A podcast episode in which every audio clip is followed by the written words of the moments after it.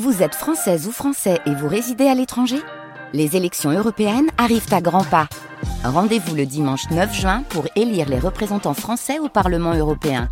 Ou le samedi 8 juin si vous résidez sur le continent américain ou dans les Caraïbes. Bon vote Et en ce jeudi 18 janvier, la route très perturbée, vous en doutez. Ce matin, on fera un point à la fin de ce journal. Thomas, les températures sont particulièrement basses en ce moment. Hein. Oui, elles chutent même par endroits par rapport à ce que nous avions euh, tout à l'heure avec du moins 7 degrés relevé actuellement à Cambrai, moins 5 degrés à Valenciennes. Nous avons moins 4 à Douai, moins 2 dans la métropole lilloise.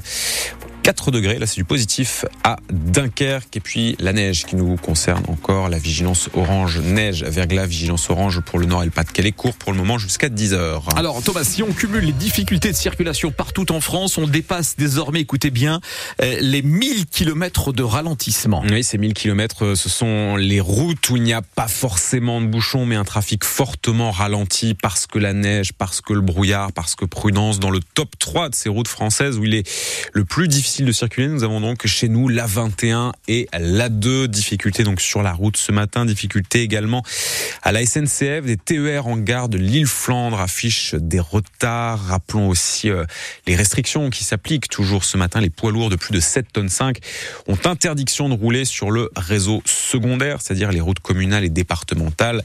Les points lourds qui par ailleurs euh, ne doivent pas dépasser les 80 km heure et ont interdiction de doubler.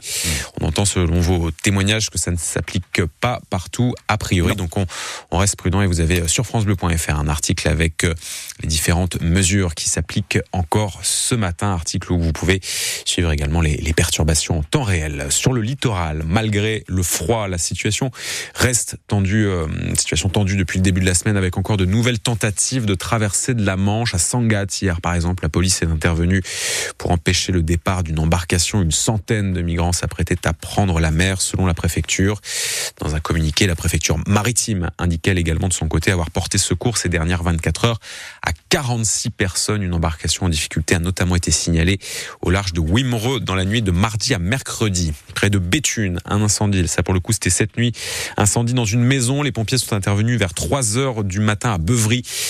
Priori, pas de blessés puisque les habitants n'étaient pas sur place quand l'incendie s'est déclenché. Des syndicats de policiers appellent la profession à se mobiliser aujourd'hui. Les syndicats Alliance et une Sapolice, en l'occurrence, qui réclament des compensations en vue du travail qu'ils vont effectuer lors des Jeux Olympiques de cet été. Certains policiers qui travaillent de nuit se sont pris en photo dès hier soir devant leur commissariat, notamment dans le Nord, en soutien à cette mobilisation. De nouvelles actions sont prévues aujourd'hui un peu partout en France. Les Jeux Olympiques à Paris, mais également à Villeneuve-d'Ascq, puisque le stade Pierre-Mauroy cet été accueillera des épreuves de handball et de basket, d'où la construction ces derniers mois, vous l'avez peut-être vu pousser, d'une résidence tout près du Stadium Nord, la résidence Olympium. Le chantier sera livré en temps et en heure à la mi-mars. Le mobilier ensuite sera installé avant le, 15 mai. Ensuite, il ne manquera plus que les athlètes, puisque c'est dans cette résidence que les basketteurs et les handballeurs logeront pour euh, la durée de ces Jeux Olympiques. Arthur Barr est le responsable technique immobilier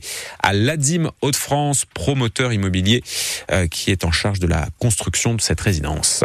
C'est pas tous les jours qu'on a non plus euh, une résidence à, réaliser pour les Jeux Olympiques euh, de 2024. C'est une opération euh, dans des délais assez records puisque à l'été 2021 c'était une réponse à un concours, démarrage des premiers pieux donc tout début de la construction, juin 2022 et là on est au mois de janvier 2024 et il y a beaucoup de, challenges, d'excitation, de vouloir aussi prouver, montrer qu'on est capable, qu'on va y arriver.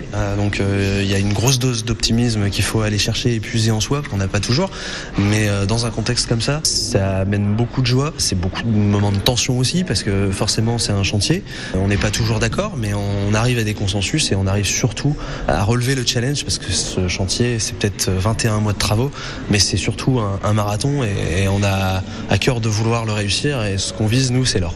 La fin de ce chantier, donc le 31 mars, tout normalement sera terminé. Vous l'avez entendu, euh, Tony Estanguet, euh, qui, euh, qui représente le comité d'organisation des Jeux Olympiques, qui s'est rendu sur place hier, histoire de voir que tout allait bien. Et précisons qu'après les Jeux Olympiques, cette résidence accueillera des étudiants. Il y a tout de même près de 500 logements sur place.